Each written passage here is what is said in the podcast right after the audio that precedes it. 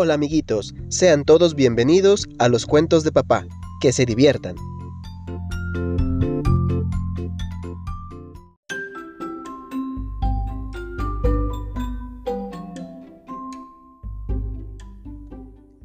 Había una vez una pequeña niña que vivía en un pueblo con su mamá y como siempre usaba una capucha roja en la cabeza, con cariño todos le llamaban Caperucita Roja.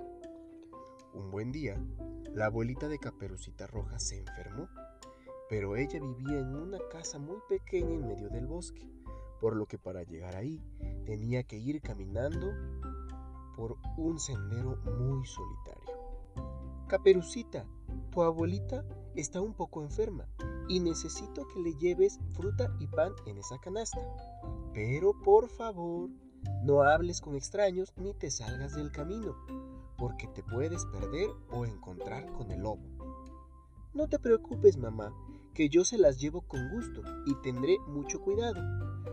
Y tomó la canasta con las cosas y se dirigió camino a la casa de su abuelita. Iba cantando y brincando cuando de pronto de en medio de unos árboles se apareció un gran lobo.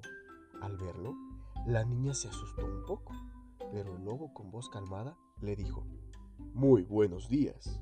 Yo soy el lobo y este es mi territorio. ¿Cómo te llamas, pequeña? Caperucita Roja, contestó la niña con timidez. ¿Y hacia dónde te diriges? volvió a preguntar el lobo. Voy a casa de mi abuelita, que está más adentro del bosque. Le llevo una canasta con fruta y pan, contestó la caperucita. Pero qué buena niña. ¿Quieres que te acompañe hacia allá? propuso el lobo. No, señor lobo, yo sé el camino. Además, mi mamá me dijo que no hablara con extraños, le contestó la niña. Muy bien dicho, pequeña. Entonces, sigue tu camino y que tengas un buen día. Y el lobo se alejó otra vez hacia el bosque para que Caperucita continuara rumbo a casa de su abuelita. Pero lo que no sabía la inocente niña es que el lobo tenía mucha hambre y que no se podía fiar de él, por lo que comenzó a correr hacia la casa de la abuelita antes de que la caperucita llegara. Su plan era comerse a la pobre abuelita y después a la niña cuando llegara. Cuando estuvo frente a la casa, tocó la puerta de la abuela. Y al verlo, la pobre abuelita se asustó e intentó correr para esconderse. Pero el lobo, que era más grande y rápido, la atrapó y de un solo bocado se la comió enterita.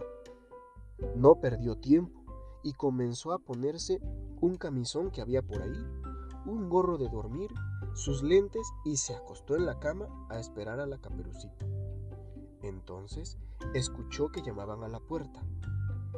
¿Quién es? preguntó el lobo tratando de imitar la voz de su abuelita.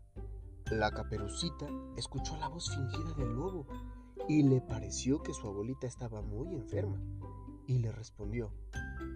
Soy yo, tu nieta Caperucita Roja. Te traje una canasta con fruta y pan. Pasa, hijita, estoy acostada en la cama. Caperucita, al ver a su abuelita, se asustó mucho porque no estaba contenta como normalmente y además tenía un aspecto terrible y su voz era muy rasposa, por lo que al acercarse a la cama le preguntó, Abuelita, ¿por qué tienes los ojos tan grandes? Son para verte mejor, respondió el lobo. Abuelita, ¿Y por qué tienes esas orejas tan grandes? Son para oírte mejor, contestó el lobo. Abuelita, ¿y por qué tienes esa nariz tan grande? Es para olerte mejor. ¿Y por qué tienes esos dientes tan grandes? Son para comerte mejor. Y el lobo saltó de la cama para atrapar a la caperucita, pero ésta empezó a correr y a pedir auxilio por toda la casa. En ese momento, por allí pasaba un cazador que al escuchar los gritos de la niña se acercó corriendo. Al ver que el lobo trataba de comerse a la caperucita, el cazador entró a la casa y dio un disparo con su escopeta, que el pobre lobo del susto escupió a la abuelita y de un brinco salió huyendo por la ventana para nunca más ser visto por el bosque.